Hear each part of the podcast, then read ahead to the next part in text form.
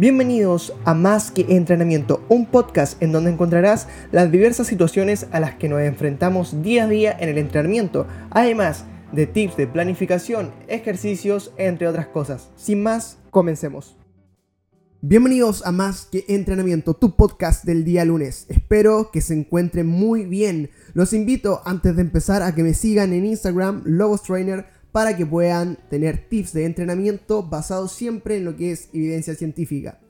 Sin más, comenzamos el capítulo de hoy. Tengo un gran invitado, el cual es uno de mis asesorados actualmente. Llevamos mucho tiempo trabajando juntos. Él es Matías. Así que sin más, le doy el pase del micrófono para que se presente. Adelante, Matías. Hola, Cris, ¿cómo estás? Oh, súper bien, súper bien, Matías. ¿Y tú cómo estás? Bien. Bueno, para los auditores, eh, me presento, soy Matías Martínez. Eh, asesorado de Chris.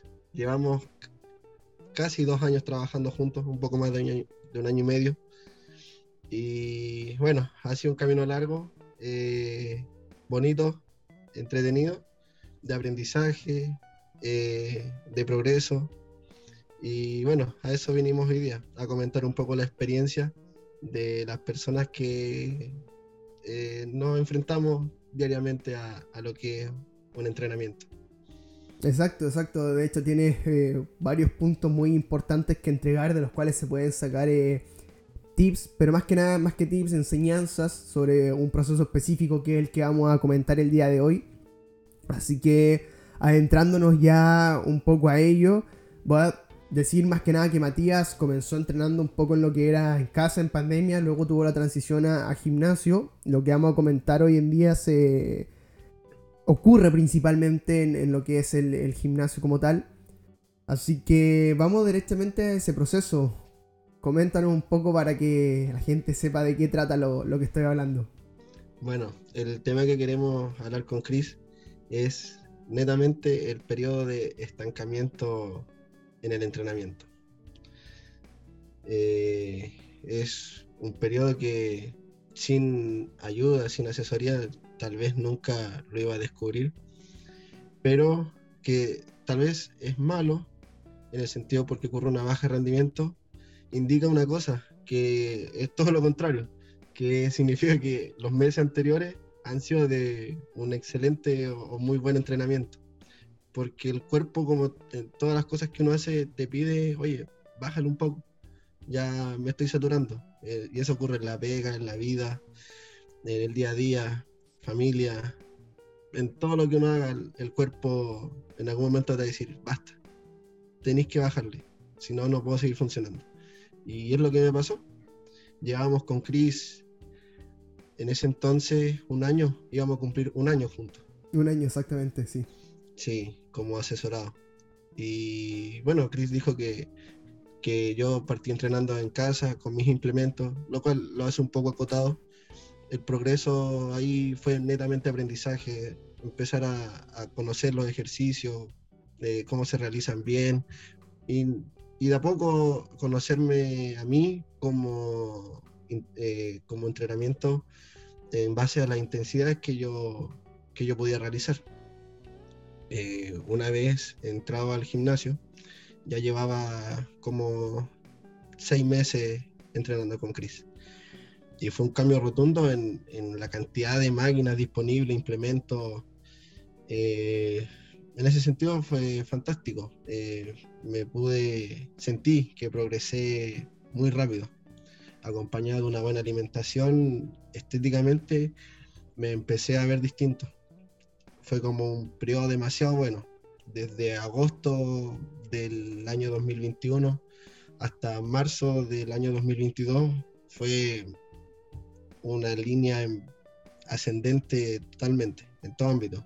Repeticiones, peso, técnica y lo que se ha reflejado también en mi físico.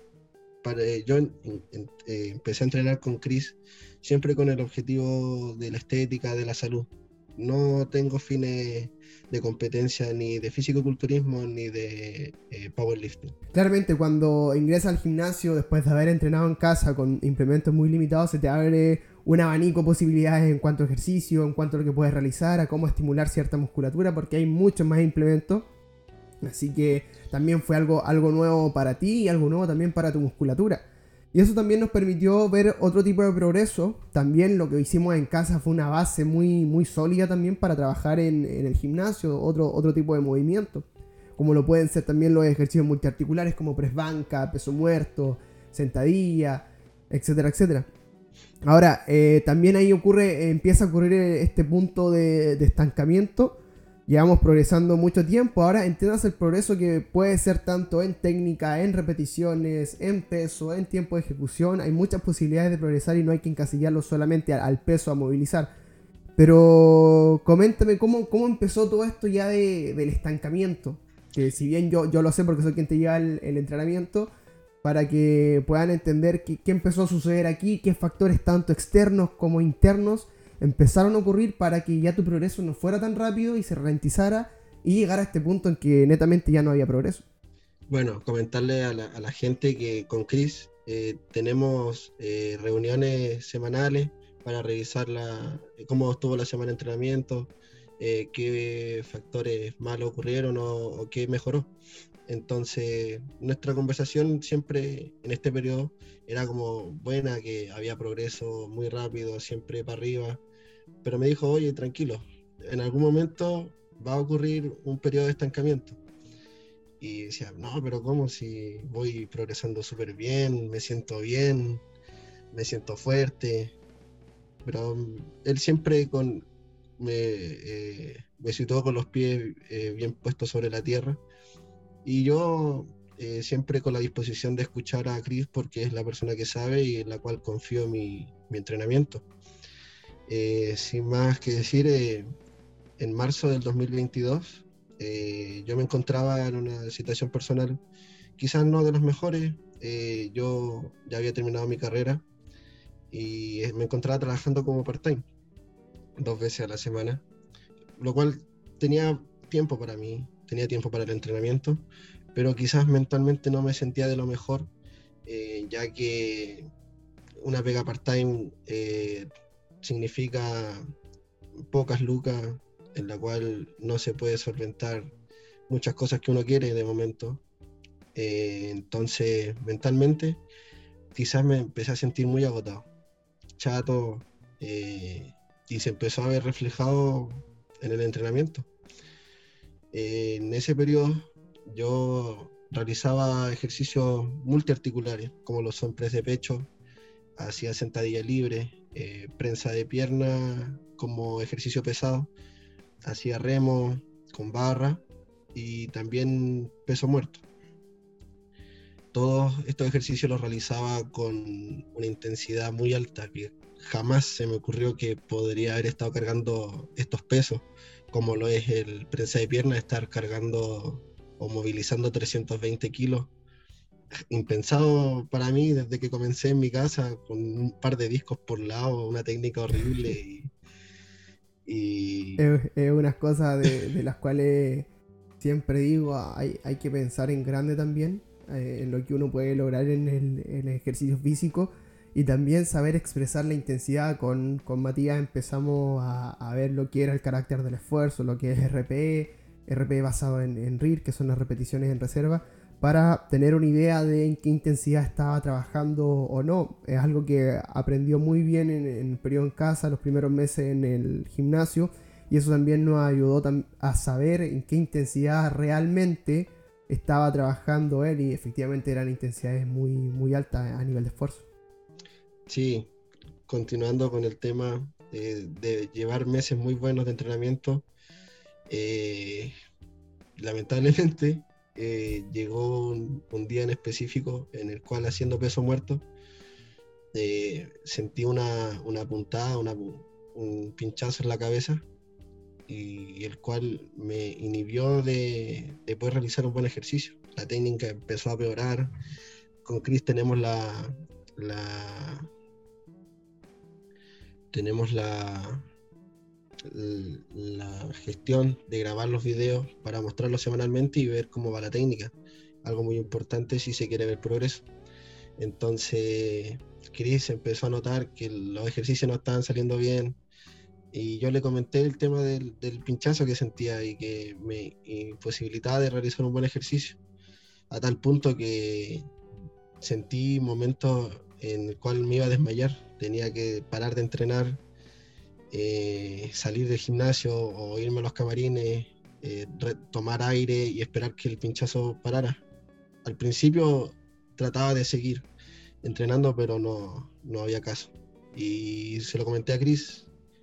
Eh, y yo creo que Chris fue parte importante de, de cómo abordé este, esta etapa en, el periodo de entrenamiento que llevo.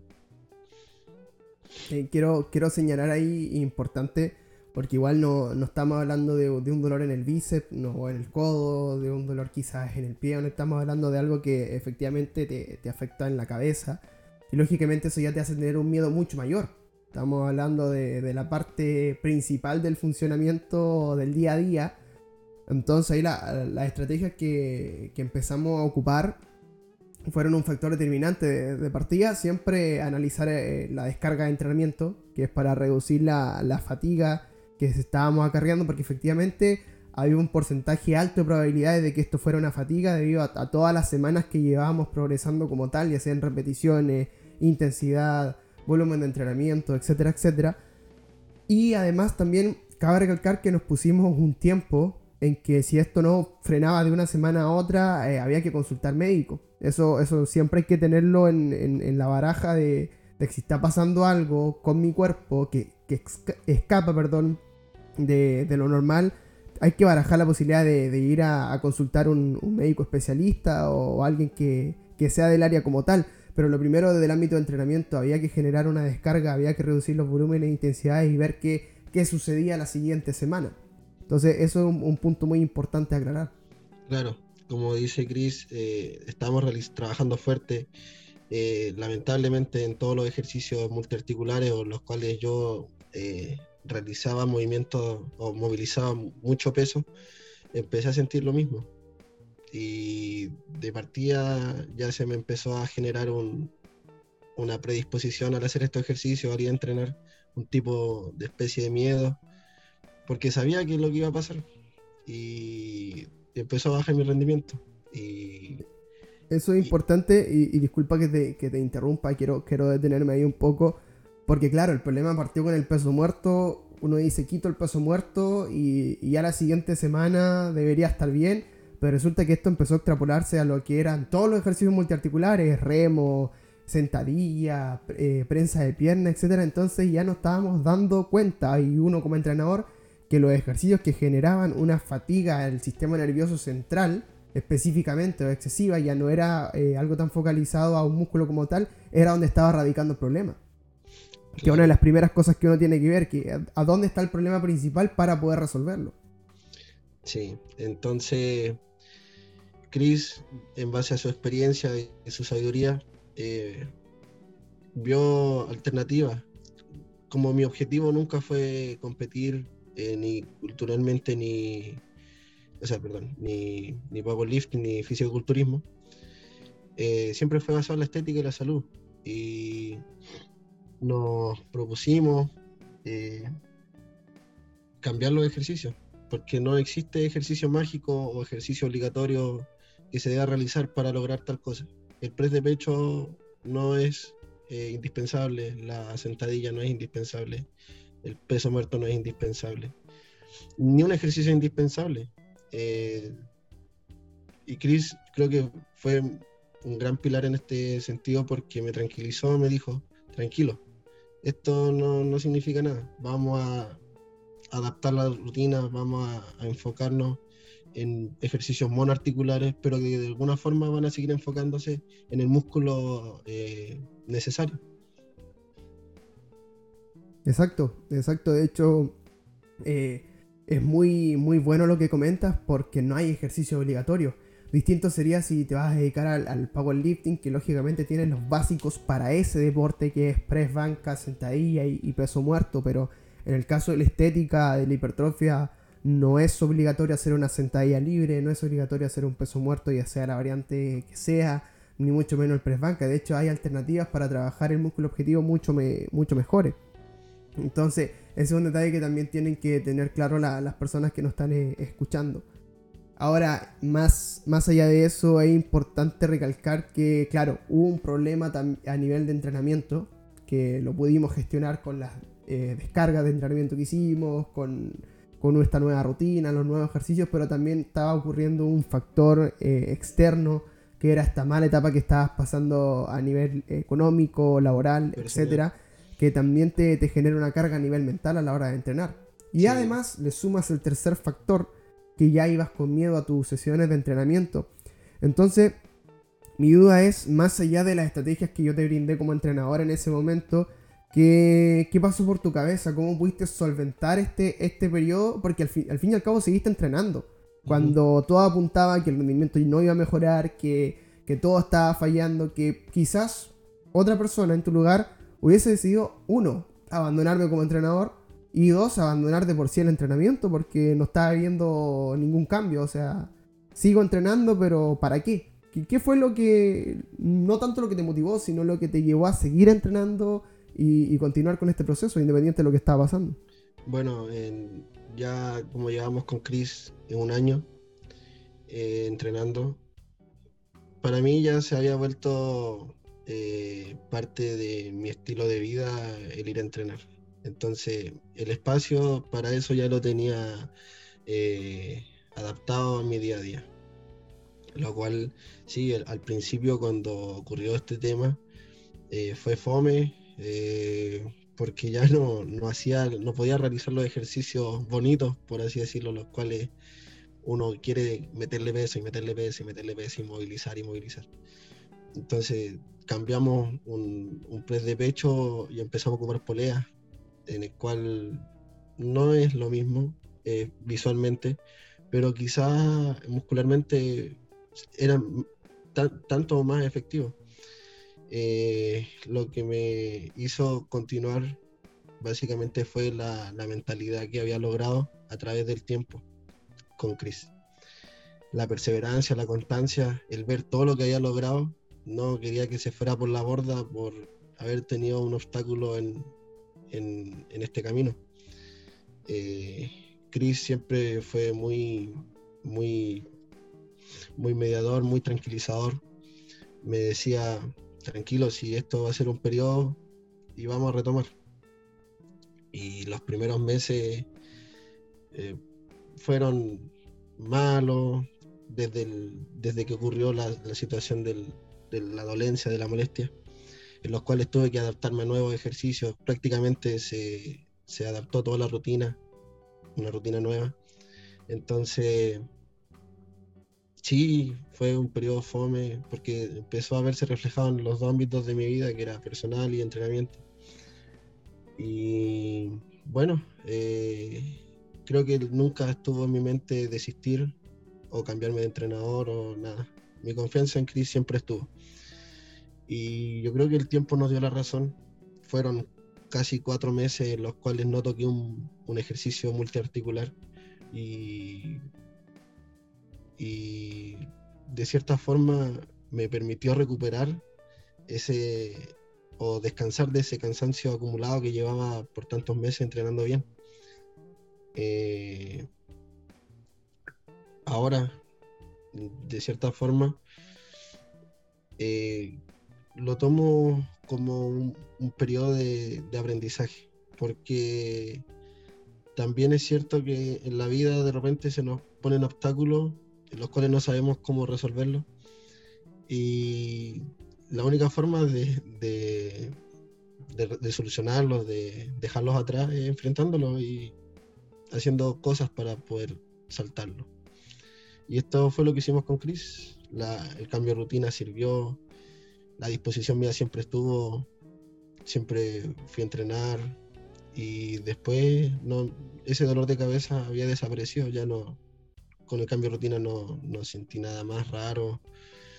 Y pasaron cuatro meses y de repente se me empezaron a dar las cosas. Eh, tuve la posibilidad de encontrar pega en lo que estaba buscando. Y de cierta forma eso igual empezó a, ayudarme en el entrenamiento, porque iba con otro ánimo, otra disposición tal vez, Y un día le dije a Chris, oye, bueno, métele un monoarticular, o sea, un multiarticular a la rutina. Vamos con un press de pecho. Me dijo, ya, así será. Y partimos de a poco. Tampoco eh, sobrecargamos la, rutina. Y, empezamos, obviamente, de estar movilizando, no sé, 65, casi 70 kilos en press de pecho tuve que empezar desde abajo otra vez, desde 40, 45, 50 kilos. Pero era el camino correcto y necesario para volver a retomar como yo quería el entrenamiento. Y, y así empezamos de nuevo, con la línea nuevamente ascendente. Quizás no en pesos, pero sí en técnica, en repeticiones. Costó al principio, pero el, cuerpo se adaptó muy rápido, mi mente ya estaba enfocada de nuevo a seguir full. Y gracias a este descanso que tuvimos, el dolor de cabeza no ha vuelto a aparecer. Eso deja en claro que era claramente una sobrecarga que llevaba mi cuerpo tanto en entrenamiento como en mi vida personal. Eso, eso que, que, comenta es, muy cierto, o sea, también hay, que confiar en el proceso de, ya sea entrenamiento o lo que estás realizando. Te vas a encontrar siempre con adversidades en la vida, tanto en el entreno como en cualquier cosa que, vayas a realizar y tu, mentalidad es al final lo que, lo que va a dictar conseguir las cosas o no.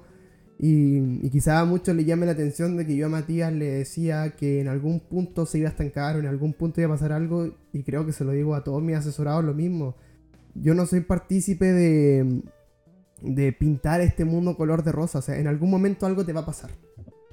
Eh, eh, un entrenador cualquiera, si te dice que siempre va a haber un progreso constante, que nunca va a pasar nada, derechamente te está mintiendo o tiene miedo a, a perder lo que le entra en el bolsillo derechamente mensualmente. Y mi política de trabajo, mi forma de pensar no es, o sea, en algún punto yo le decía a Matías, te vas a estancar, va a pasar tal cosa, el rendimiento va a bajar pero al final lo importante, más que pase eso, es cuáles son las herramientas y qué es lo que vas a hacer para solucionarlo. Tanto desde la perspectiva como el entrenador, como la perspectiva del, entrenado y su, y su vida personal.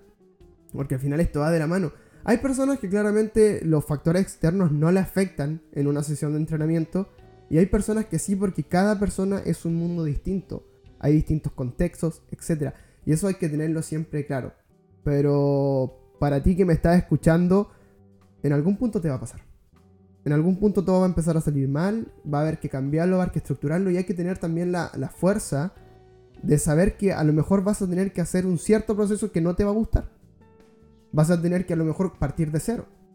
Pero eso también, como muy bien dijo Matías, es una etapa de aprendizaje porque vas a poder encontrar nuevas habilidades, vas a poder aprender nuevas cosas, por ejemplo, con, Matías empezamos a utilizar un ejercicio que era una, una sentadilla unilateral simplemente con el peso corporal. Y eso le sirvió bastante. ¿Cómo? Una mierda de ejercicio. Porque puta que cuesta. Claramente no, no le gustaba de, primera y creo que todavía no le, no le gusta. Pero empezó a haber un progreso increíble en ese ejercicio simplemente a nivel técnico. Y va de la mano con los objetivos que tenemos porque lo podemos traducir todo lo que mejoraba en estabilidad, etcétera, etcétera, en ese ejercicio, a otros que queremos incluir a futuro.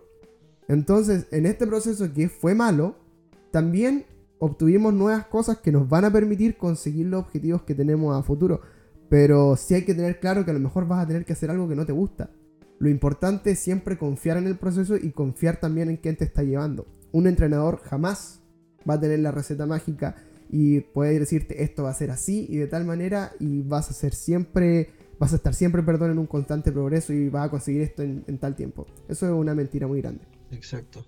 Bueno, y salimos de este periodo de estancamiento. Fueron casi cuatro meses en los cuales se vio muy poco progreso o, o no tanto como el que yo quería. Pero ahora hace poco empezamos a retomar los ejercicios multiarticulares y de cierta forma se están trabajando de buena manera porque ya no, no siento dolencia, no siento molestia, voy a hacer el ejercicio y lo hago bien, puedo cargar peso y no tengo ese miedo de que me pueda pasar algo. Y todo eso se logró gracias a la gestión que hicimos junto con Chris, porque eso es lo que te permite Chris, al final al cabo, es realizar una rutina en complemento con lo que tú quieres, con lo que tú piensas. Entonces es una idea tras otra de un cruce de ideas entre ambos y así se va formando esto. Y, y te hace partícipe in situ de lo que tú quieres y de lo que tú propones también como asesorado. Efectivamente, esa es la, modalidad de trabajo que ocupo. Al final creo que hay que hacer partícipe a tu asesorado, a tu entrenado, como le quieras llamar, en la toma de decisiones. Porque esto es un trabajo en conjunto, no estás entrenando a un robot, no es una máquina. Tienes que escuchar a la persona y saber también qué le gusta, qué no, para poder ir adaptando su entrenamiento. Em, has dicho cosas muy importantes a lo largo de este capítulo siento que se me hizo muy corto porque hay, hay temas que efectivamente podemos andar mucho más, de los cuales se puede hablar. También refleja un poco de todo lo que has aprendido del entrenamiento a lo largo de, de este tiempo que llevamos trabajando juntos. O sea, no simplemente se ha tratado de ir a hacer un ejercicio, una rutina y la termino, sino también de preguntar, de aprender por qué hacen las cosas y, y manejar ciertos términos del entrenamiento que te han ayudado a, a entender el, el porqué de los procesos que hemos vivido a, modo de resumen, para las personas que nos están escuchando, eh, las soluciones fueron, uno, por, parte del entrenador, en este caso quien, quien les habla, de analizar por qué estaban pasando las cosas, lo que había que cambiar, lo que había que mantener, cómo había que progresar nuevamente a lo largo del tiempo, pero también eh, la mentalidad, en este caso de, Matías, a la hora de enfrentar este proceso, porque si esa mentalidad no hubiese estado, yo como entrenador podría haber entregado la mejor planificación del mundo, por así decirlo, y no hubiese servido absolutamente de nada. Claro. Se nos dio la casualidad que, también te empezó a ir bien en, lo que era eh, factor externo, tu trabajo, lo que querías conseguir, ya no estaba quizás esa presión tampoco, yo diría, económica que, estaba, que estaba ocurriendo que te imposibilitaba hacer ciertas cosas. Entonces, también el, ambiente, tu, tu, entorno empezó a mejorar y eso incidió en que el entrenamiento también fuera en esta tendencia hacia arriba. Así que eso como, como modo de resumen más que nada, yo creo que, efectivamente este tema nos da para, un segundo capítulo a futuro y a, ahondar un poquito más en, lo que hemos estado hablando porque efectivamente da para, da para mucho. Sí, efectivamente, como, como dice Chris, eh, considero que eh, en todo este tiempo he aprendido mucho. Ya a tal punto de que de repente a mí me gusta de repente subirme subir videos a mis historias en Instagram, pero netamente porque yo sé lo que me he esforzado por lograr eso, eh, las mejoras, todo lo que lo que se refleja visualmente hay eh, sudor, esfuerzo, dolor detrás. Entonces justamente últimamente me han hablado amigos eh, que me dicen, no, máquina, eh, tírate unos tips. Eh, o me preguntan cosas igual de repente más técnicas y de repente las, las, sé responder, pero ¿por qué las sé responder? Porque a lo largo de este periodo con Chris uno aprende. Aprende el por qué pasa esto, o si hago esto otro me va a pasar tal cosa, o el hecho mismo de por qué tal ejercicio o cuál no. Entonces es un aprendizaje constante en el cual tú mismo me has dicho, Chris, que de repente se puede entablar una, una conversación ya más técnica sin ningún drama. Eh, entonces es, es genial poder eh, entender más que solo ir a entrenar y, y hacer los ejercicios. Eh, Al final justamente es eso. Tienes que saber qué estás realizando con tu cuerpo y por qué justamente lo estás realizando. Tu cuerpo es lo que te va a acompañar toda la vida. Un error a nivel de ejercicio te puede cambiar en parte o quizás toda tu vida como una lesión. Entonces es muy importante que también tengas esa comunicación con el entrenador y que el entrenador te entregue también conocimiento y no simplemente una rutina. Bueno Matías, ya para finalizar el capítulo, Eh, quiero agradecerte primero que nada eh, esta, esta historia que nos has comentado, eh, entregando un poquito de, tu vida privada también, para que todos podamos entender que estos procesos ocurren, que de repente se junta un, global en que no solamente de entrenamiento hay otras cosas que, van a interferir. Y también por tus palabras que, has dicho directamente hacia mi persona siempre se agradecen y, a uno lo, ayuda como entrenador que, tus asesorados confíen tanto, tanto en ti. Pero ya para, finalizar, que me puedas y nos puedas dar a todos una, recomendación, tanto como le he dicho en capítulos anteriores, directamente a lo que estamos hablando o relacionado al entrenamiento. Bueno, eh, para ir finalizando, el objetivo de, esta conversación siempre fue demostrar o dar a conocer que no todo es perfecto en el entrenamiento, que no es todo ir a cargar peso y darle todos los días la, gente común, como uno que trabaja, que lo complementa con el ejercicio, con su día a día, eh, va a tener periodos malos en todo ámbito. Y eso no está mal tampoco, son partes de. Lo importante es sobreponerse a eso y ser constante. Yo creo que si tengo que dar una recomendación, son dos palabras, constancia y perseverancia. Estas cosas te, pueden eh, marcar la diferencia y contigo mismo, sin compararte con el resto. Tú compites siempre contra ti. Ser mejor que ayer, que antes de ayer, y mañana ser mejor que hoy día. Eso es lo que realmente importa más que compararte con el resto. Lo otro importante es no, quedarse con el, con el resultado. Disfruta el camino. El progreso se va a ir dando, pero si no lo disfrutas, nunca vas a llegar a eso. Si tú esperas un progreso rápido o, verte bien en un par de meses, eh, te estás engañando a ti mismo. Porque el camino es largo. Todos nos sacamos la chucha eh, entrenando, trabajando, en todo lo que hacemos. Y sabemos que los cambios no son inmediatos sobre todo cuando queremos que sean para, ojalá para siempre. Pero disfruta el camino, hazlo por ti, porque te, permite trabajar nada más que en ti, te va a hacer bien y te vas a sentir contigo eh, mejor contigo mismo, mentalmente vas a andar mejor, físicamente para qué decir. Entonces, eso es lo que realmente importa. Y Gris siempre me lo dijo disfruta del proceso. Y los cambios, el progreso se va a ir dar con el tiempo.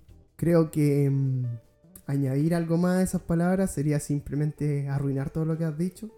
Solamente que, concuerdo con absolutamente todo lo que has comentado.